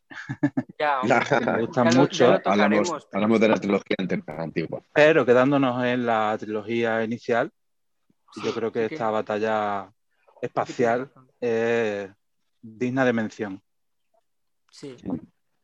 Y ese almirante, almirante Akbar, bueno, es que para mí es maravilloso. Yo, tengo. Sí, yo, tengo. sí. Pues, ¿me, veis, ahora mejor? Sí, ahora sí. Ya, ya mejor. Bueno, pues eh, decía que la frase mítica de es una trampa. Eh, me ha hecho gracia porque me ha hecho recordar un meme de hace poquitos días, del Día de los Enamorados, donde en la magia de arriba se veía una pareja que le decía a ella, el cariño, no hace falta que me regales nada para el Día de los Enamorados. Y abajo salía diciendo, es una trampa, es una trampa. Yo creo que refleja, refleja el sentido mismo de, la frase mítica de la, de, la, película, de la saga, y refleja la grandeza de, este mundo de Star Wars, que, incluso es un gran recurrente, igual que, por ejemplo, la escena de Capitán América de los Vengadores, para poder hacer memes. sí que es verdad, es, buenísimo. Es, Por lo menos bajo mi punto de vista es, muy Mira, Una cosa que quería comentarte antes, Jero, cuando estabas diciendo que sí que me parece, o no sé si un fallo, un agujero de guion o algo, o, decisión de que metiesen a, a Hayden Christensen como, como Anakin, cuando se supone que en el momento de la muerte, ¿no? Se supone que cuando tú lo, lo, ves en la fuerza, no lo puedes ver como antes, ¿no? Lo ves eh, como en el momento en el que lo ves. Sí, sí, lo ves como Hayden sí. Entonces, claro, debería ser, aunque fuese Anakin, pero debería ser el actor eh, mayor, aunque fuese vestido de Jedi, pero no tan joven. Yo ahí creo que es porque eh, la, la, vida Jedi de Anakin acabó con esa edad. Entonces, pues se acabó allí siendo un Jedi y luego se convirtió en Sith la aparición de las fuerzas de Jedi, entonces por eso se aparece como el, último, la, el último Jedi suyo. Pero, no, en, la, no en, la, película original sale el actor que encarna a Darth Vader cuando se le quita el casco. Claro, sale eso vestido de Jedi como, como Obi-Wan Kenobi. Y ya hicieron el cambio, ¿no? Me acuerdo. Sí, sí, hicieron el cambio con la remasterización. Bueno, hicieron, eh, le metieron en la remasterización, en la imagen de que salen los tres, y luego, eh, después de que saliera la, precuela, metieron a Anakin joven en la nueva remasterización de la película. y para mí es un error. A es ver, un error, yo- porque el, el ser humano evoluciona y envejece. claro. Y Anakin Skywalker, aunque tiene sus partes robóticas, pero otras partes que no son robóticas, son humanas. Y esas partes envejecen igual que envejece un humano no- normal y corriente. Entonces, para mí es un gran error. Eh, mm, Anakin Skywalker no muere cuando eh, Anakin se convierte en Darth Vader. Anakin muere cuando eh, Luke le quita el casco a Darth Vader y vuelve a ser Anakin Skywalker. Claro. Aunque realmente, si veis en el, en el transcur- desde la mitad de la película hacia el final, desde que se empieza el preludio del tercer acto, más o menos, cuando Luke se entrega a, a los Stormtroopers, a los soldados, y es llevado ante Vader, y hay esa pequeña conversación entre Vader y Luke, donde Luke le intenta llevar otra vez a- al lado de la luz, ahí se empieza a ver la contrariedad que tiene de manera continua Darth Vader. Sí, sí, o que es verdad, ahí o habría sea, un cambio. Claro, o sea, eh, yo, yo creo, como he dicho antes, yo creo que de, eh, Anakin Skywalker ha mantenido siempre el conflicto interno de ser quien es y que el poder que tenía es el mismo que tenía cuando era Anakin Skywalker. Era, era muy poderoso y era un rebelde. Sí. Era un rebelde dentro de la luz. Eh, no es que, para mí no es que es el, el lado oscuro que se convierta en Darth Vader, es algo negativo en él y que al final se, se le perdonan los pecados y, y Luke le perdona también. Y no, no, no, no, no. Yo creo que sigue siendo en su interior Ana- Anakin Skywalker. O sea, sigue siendo el mismo. Lo que pasa que bajo el yugo o bajo eh, el, el- el zapato del emperador que le maltrata y le trata como, como, como si fuera un esclavo, Claro. no un aprendiz. O sea, eh, no sé. A ver, yo creo que al final fue decisión de que, eh, bien- viendo el éxito que tuvo el actor, Claro, nuevas es que- películas dijeron, es que es los y las fans decían, "Ah, es que como mola Anakin de joven, qué guapo es, que qué- Claro. qué bien lucha, que es un crack, pues decimos, metemos a este Mm. porque lo va a ver más gente, porque el otro no lo conocía ni su padre. Sí, estoy muy de acuerdo, yo iba a decir eso. Yo creo que, al final esa fue la decisión. Lo Claro, tenemos que tener en cuenta la necesidad de, o sea, del pro- como producto, de ser consciente de eso. Tienes ese actor con esa fama, en ese momento vas a hacer una remasterización y la gente asocia ese personaje con esa Exacto. cara. Claro. Entonces, es, yo, no, o sea, no, no- yo creo que intentamos a veces sobredimensionar la necesidad de justificar el guion en esta saga cuando todos Claro. sabemos que a veces hay huecos de guion. Y Sí, hay huecos. Es de inevitable. Es inevitable. Creo Pero que es el lo que, caso. lo que decía Neil, de que, bueno, que tiene sentido, ¿no? Al final, Exacto. pues si muere siendo Anakin, pues cuando dejó de ser Anakin es de joven, pero luego, esto si quieres lo cortas, Neil, ¿vale? Pero luego, cuando eh, Kylo mata a su padre, le reaparece de, de mayor, no de joven, y, él no ha dejado de ser como es. Es que, o, luego Rey con, con Luke, todos se les han visto como eran de aspecto en el momento en el que se mueren, no antes. Incluso Yoda cuando sale, sale con la imagen antigua, no sale con la imagen Exacto, nueva. tal O sea, cual. mm, Por ver, eso, que por eso ahí muñeco, sí pero- que, que sí, que, que Bueno, es lo Yoda que, es un- lo que dice un- Roger, es, es, eh, decisión de... porque movía más masas y ya está. Claro. O sea, a veces intentamos justificar demasiado y no y hay veces que todos sabemos que Star Wars eh, y más Disney a por la pastuqui. O sea, también. no vamos con tonterías. Claro. Perdona, Martín. No, decía, eh, el caso de Yoda es es algo excepcional porque eh, cuando murió en, en Dagobah, en, en esta entrega, pues eso es una marioneta, ya luego cuando apareció, eh, cuando apareció más tarde, eh, ya había otros medios mucho más avanzados para que apareciese de otra Sí, manera. sin embargo, en Sí, las pero- pero últimas sí que lo ¿eh? han vuelto a usar. Ah. No, pero, pero incluso en la remasterización última de principios de los 2000, no me acuerdo si era 2007 Sí. aproximadamente, eh, utilizan eso, esa nueva tecnología, pero a través de la marioneta. Sí, Exacto. sí, sí, eso sí lo mantuviese, lo mantuvieron. Sí. Hombre, hay cosas que no se pueden cambiar. Claro. Sí, porque si no también perdería, perdería un pelín eso parte de la claro. esencia, claro. Sí. Pero bueno, tampoco se le va a dar muchas vueltas. Al final la- habría gente que le gustaría, gente que no, y al final consigue que todos hablen de ello, que es lo que quieren. Así que Sí, a mí lo de Anakin, o sea, no, de hecho me pareció un guiño curioso a la generación, ¿no? En el fondo que, que, sí. que hemos crecido con Anakin, que re- no sé, claro, yo porque, Claro. porque para mí Anakin siempre va a ser Hayden Christensen, entonces...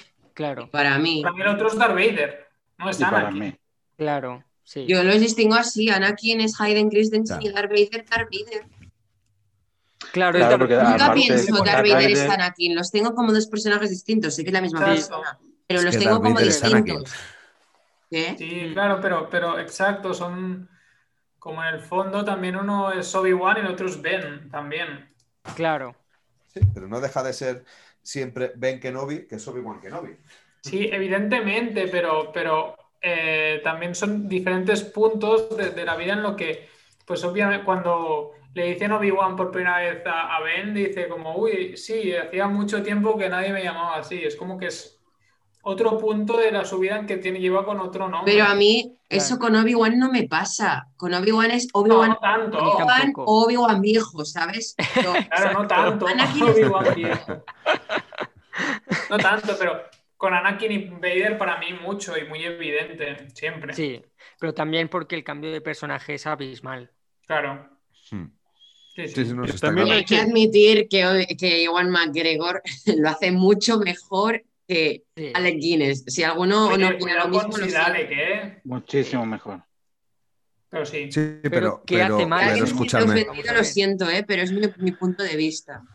Ya, ya, pero es- escuchadme, ¿por qué en, la imagen final se utiliza al, al joven Anakin Skywalker, a Hayden Christensen, y no se utiliza al joven Edward McGregor, al joven Obi-Wan Kenobi?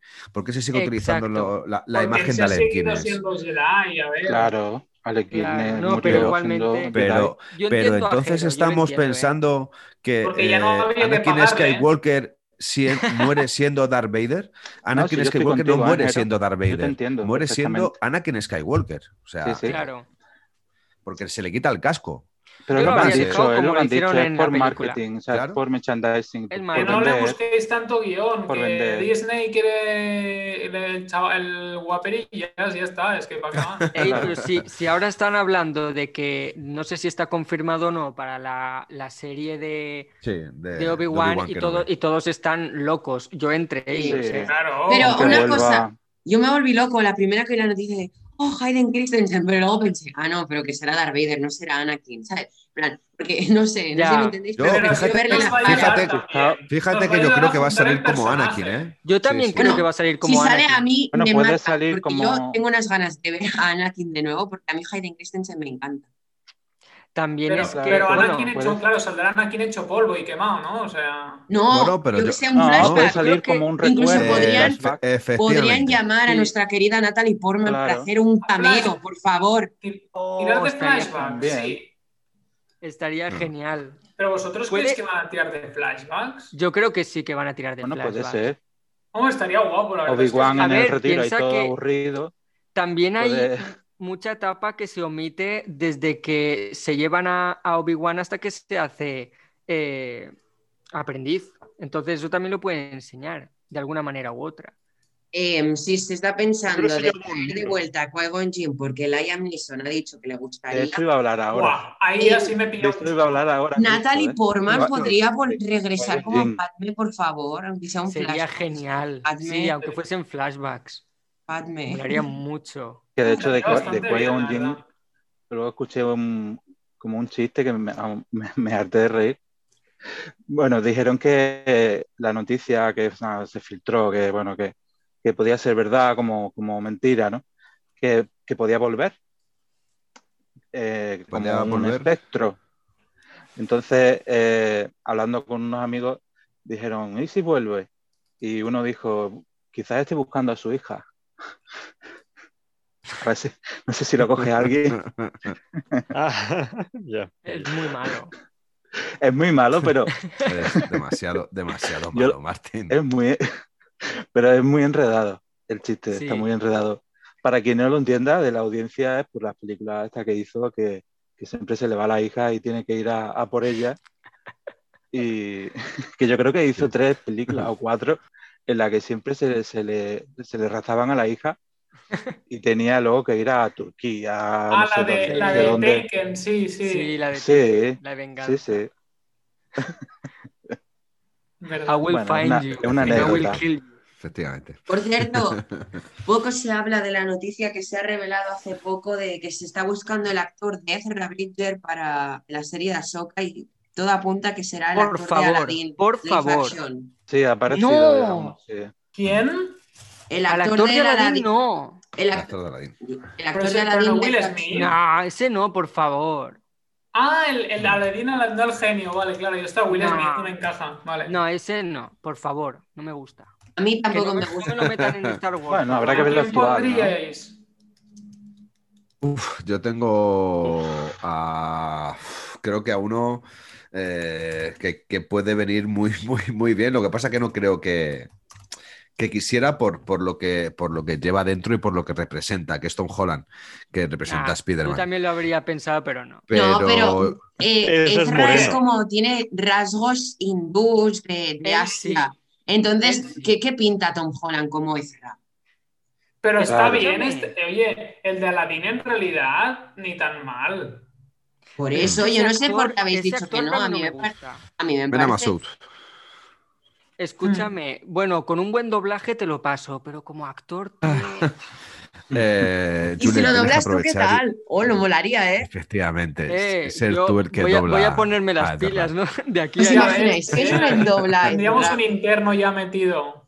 Sí, adem- además que será un personaje de Erra ya un poco más mayor, no será Claro. un niño como en la serie de Rebels. Claro, Así que por eso tienes que al darlo todo. mayor- al actor medianamente eh, entre joven y mayor, ¿sabes? El de Aladdin. ¿Y te Porque has acabado Rebels, Jero?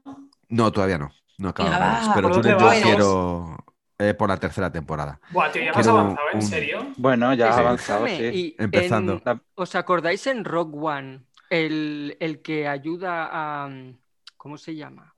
Que es ¿A así como indio. Sí, No. el piloto desertor. El piloto, ¿ese no? Por Sí, eso el cayó sí. de Ginerso. Sí, ese. pasa? Ujú. ¿Qué pasa con este? ¿Ese no os molaría? No, Pero no vas a usar ya, el mismo. No, ya ha Ya, hecho pero- uno en no, Star no, Wars. Tiene No, su mola. imagen de Ya. Pero bueno, tampoco es tan importante. No, que pero sale. no mola. No, no es pero no importante, pero- no. Pero a mí no me gusta esa Hombre, si fuera, Oye, si también fuera podrían, un no sé, o pero- algo que estuviese bajo un traje, mira, pero Había un Viéndose la actor que cara. salía como posicionado pidiendo que lo pillaran a él. No recuerdo quién era. Jero, ¿qué, qué decías? No, que que no sé. habría que preguntar si Mark Hamill tiene algún hijo varón. Sé que tiene tres hijos, pero no sé si alguno de ellos es varón. Como sea tan buen actor, mejor paso. ¿eh? si es igual de actor. ¿Y Han Solo tiene hijos? Lo mismo alguno, ¿no? Han Solo quizás. Ha- Han Solo, a- o sí. sea, Harrison Ford Harrison Ford. no tiene, Har- hijo- Harrison no Ford tiene hijos. creo, creo que sí, pero no, no creo que les recomiende a sus hijos rodar una película de, aunque sea una serie de Star Wars, después de todo lo que ha dicho por su boca. Uy, señor. Tiene, tiene varios me hijos gusta es que varones, creo Con recordar. personajes tan importantes como, como Ezra, que, que sea un, un actor desconocido. Sí, o sea, que yo venga también de la pediría nada, eso. ¿no? Sí, que venga de la bien. nada. Que el equipo de casting, de casting se, se le ocurre y, en- y encuentren a un actor que, que no lo conozca nadie. Y, porque si ya es conocido y viene con, con aunque sea con un par de películas, mm, Pero ya, lo- este no ya, es ya es conocido. ¿no? No es muy famoso, pero Bueno, tiene sus Ya, pero- películas. Pero Lo ha sido Aladdin. Iba a decir-. Ah, ya- Sobre lo ya que es decía- Aladdin. Sobre lo que decía Martín de buscar uno nuevo, quizás sí estaría bien como intentó hacer George Lucas en su momento de Star Wars, pero creo que lo que más mueve al público es el boom del actor que vaya a hacer del personaje. Imaginaros Rosario Dawson, la gente Claro, boom que tenía. O sea, mueve Mm. mucho el boom del Claro. actor que lo va a hacer. Si es desconocido, igual tampoco sí, sí. llama tanto. Pero mira, igualmente con Spider-Man Tom Holland lo conocían por el pequeño que salía en lo imposible y mira lo que ha hecho. Mm. Pero es diferente, final- estamos hablando de Marvel. mal, ¿eh? O sea, estamos hablando de Star Wars y, es- y eso es Marvel. Y son cosas distintas. Ya, pero digo que, que a lo que se refiere de actores de para cualquier película, da igual si es conocido o no. Yo creo que si consigue transmitir lo que la, la gente quiere, da igual, sea Claro, conocido o no. Estoy de acuerdo, yo también pienso eso. Yo creo que Disney tira más por lo comercial. Nah, pero yo creo que tendrían también que dar, dar un poco de, de oportunidades, porque al final no sabes el potencial que hay ahí. No, y que a veces te sirve para descubrir nuevos grandes gran actores. Exacto. que- Exacto. Yo haría casting nuevo de personas que no, casting. conoz- que no se conocen tanto y, y que nos sorprenda a todos. Fijaos lo que os voy a decir un momento con vuestro permiso, pausa. Sí, pero por eso yo decía que seguramente no cuadraba por el- la historia que representa a Spider-Man. Sí. Pero podría ser el Ezra perfecto, ¿no? Pero si no fuese Tom Sí. Holland, Pero yo lo, lo tengo clarísimo que sería de- Tyron hablando Egerton. en plata es demasiado blanco para hacer. Ezra tiene un punto. Claro, por eso es lo que digo, Es que es más. Pero Para- para- Bueno, pero, pero a eh. Tyron le das unos poquitos de rayos, suba y ya está, joder. Claro. Tampoco va más, Pero los ojos así un poquito achinados. Eh, Y además, que Tom Holland la siempre hace spoiler, nos va a spoiler la serie. Eso, que es un bocazas. Una cosita sobre lo que me decíais de promesas juveniles de actores. eh, me acuerdo que hay dos actores que quizás ya son de 25, como la de Gambito de Dama que ha dicho Julen, pero que empiezan igual de mayores, serán unos Johnny Depp, ¿vale? Que sería Timothée Chalamet, que no sé si lo habéis visto en alguna película. Me Este encanta. chaval es, es muy Me bueno. encanta. Es muy buen actor. Y luego estaría también Es Zendaya, que últimamente está en alza y lo hace súper bien. Zendaya A también. mí esa me gusta A Zendaya, también. a Zendaya sí que la habría metido en, en Star Wars. No sé en qué peli o en qué serie, pero Tranquilo, que en un futuro ¿Cómo se, aparecerán. La hija de Claro. Ahsoka. la actriz? ¿Cómo se llama la actriz que hace Lady Bird? Ahsoka tiene luego hijos. aparece No, pero digo si se lo ponen, que al menos que haga de hija de Ah. Ahsoka. Sí, sé quién dices, Martín. ¿Quién? Sí, ¿cómo se llama la Ah, actriz? esa también es muy buena actriz. La que hace, la que hace de Lady Bird y luego aparece en Mujercita eh, pre- precisamente Sí, no con, me acuerdo. Con Timothy con Chalamet. Timothy. Sí, me Sí, parece no, me- no me muy acuerdo, buena. pero es muy buena también. Y la de No Stranger recuerdo el nombre. la Millie Bobby Brown. Sí, hemos, hemos dicho que no, No, nos no. gusta. No, esa no. No, no, Esa no. no. ¿No gusta? Todo ha salido a, raíz de que no nos gusta. Sí, next. A mí me parece Esa buena. no. A mí no. Me parece muy no. sobrevalorada. ¿Habéis visto en. Enola Holmes? Sí, actúa fatal en esa peli. Pues ya está. No, No, me gusta No nada. hace falta No más. la he visto. Tienen No, estándares muy empecé y la que tuve que quitar, ¿eh? Y se cree muy, muy, se cree muy Hace- diva, como se ha hecho famosa, se cree diva, se le ha subido la fama al poder. En cambio, los demás de Stranger Things son más calladitos y ya se cree ahí. Es, el "Uh, mundo al ah". revés, tío. Estoy yo defendiendo y vosotros todos haters. ¿Qué está pasando? Vamos Son gustos. Roger, solo que tú no los tienes, ¿no? Bueno, después de este debate Bueno, fuera si no, del elijamos a, elijamos a, ¿Qué pasa por con ejemplo, ese criterio de mierda que tenemos por ahí? Si no elijamos a Ana de Armas, por ejemplo, esa Uf, pedazo de actriz una- Esa lo va a hacer bien. Haga lo que haga, O sea, esa, esa mujer lo va a hacer bien. ¿Os parece Quiero- si Quiero una arma de armas. Y vamos despidiendo, ya sabes. Me las pido para Reyes. parece si vamos Sí, venga. terminando lo que sería el podcast, ya que nos hemos desviado ya mucho y creo que ya quedaría todo cerrado. Y pues si queréis ir despidiendo como siempre, así por partes. ¿Quieres Sí, comenzar puedes- despidiendo, Ok. Martín? Martín, ¿quieres empezar despidiendo? Bueno, no sé cómo queráis. Bueno, Más que nada es eh, decir adiós y ya está. Sí, nada, hasta el próximo podcast, que yo creo que seguiremos con el tema de películas. Hoy hemos hablado de la tercera de, de- de la primera trilogía y, y ya empezaremos con las precuelas con mucha ilusión. Así que Con mucha ilusión y yo sé que aquí el, el señor Roger Funconcept se está emocionado por ir a las precuelas. A mí me Pues la, ver- la verdad es que sí. Sí, sí. yo tengo muchas ganas. Julian, Yo, bueno, pues cerramos etapa porque creo que eh, ya hemos pasado lo que es la madre de Star Wars, o sea, lo- el piloto, por lo que ahora hoy en día tenemos cosas tan chulas, así que yo creo que todos hemos dado la, valor- la valora- valoración que se merece y el- los comentarios también, así que vamos a dejar paso a, a lo siguiente y, y ahí ya, bueno, a lo mejor baja un poco el listón, no pasa nada, Roger. Iwan, Pues bueno, ya. Que este Ewan, por cierto. de- es tu primera despedida oficial del podcast. Nunca te has llegado a despedir. Sí, es cierto, por una Estás situación u en otra todo, ¿eh, Neil? Yo, mi memoria tiene mucho, mucho almacenamiento, ¿eh? No es como en mi móvil que se, que se agota enseguida. Total. Bueno, igual, perdón. Soy como, soy como ese personaje muy querido por los fans, pero que de repente desaparece después de algunos capítulos. Y regresan. Pero eh, Boca Tan el el de de, el Mandalorian. de, re- el de Soy- resacón en Oh, me encanta. Bocatán. Y a mí también. soy, es que- Lu- soy Luke regresando al final de temporada. Pero Bueno. eh, no, sí me encantan. Es, es, un, es un cierre magnífico para este primer ciclo de películas de Star Wars. Eh, es mi favorita. Feliz de platicar de ella con ustedes. Y pues yo también encantado de ya hablar de las precuelas la próxima semana. Bocatán, lo que decía San Martín, a mí también me encanta, es mi crush. Roger. Me encanta. Es hermoso. ¿Yo? Sí, sí, venga, continúa. Bueno, pues A ver, yo mm, muy contento de estar una vez más un sábado aquí con, con todos vosotros. Contento también de acabar esta trilogía porque significa que eso da pie a entrada a la mejor de las tres trilogías, sin duda alguna, que es la episodio 1, Coincido. 2, 3. Eso. Coincido. Y preparaos para tres películas de grandes luchas de espadas láser, las mejores que hay en toda la saga, y momentos muy interesantes con grandes personajes que no volverán a aparecer en el resto de películas más que en estas tres. Así que nada, ahora es cuando empieza lo bueno. Aprovechemos de Padme. Pero Obviamente. Bueno, pues. nos eh, das tu de nuevo despedida épica de siempre. Venga, vamos a intentarlo, vamos a intentarlo. Ya ha hablado Julen, ha hablado todos, ¿no? Han hablado Sí, todos. sí. Sí. Y yo Bueno, también me pues- despido de todos. Ante todo, muchísimas gracias otra vez de nuevo, Neil, por seguir confiando en nosotros, por seguir manteniendo abierto este espacio tan sumamente grande como es Conexión Tatooine, donde hablamos de esta galaxia muy, muy lejana y a la vez tan cercana para nosotros y para todos los que nos escuchan. Muchas gracias a Martín, nuestra nueva incorporación. Espero que el reverso tenebroso te, te envuelva y te atraiga hacia el lado que Ya es está el- haciendo el- fichajes. el- el- el Ya lado todo el rato, ¿eh? Todo el rato con la publicidad ahí metida, tío.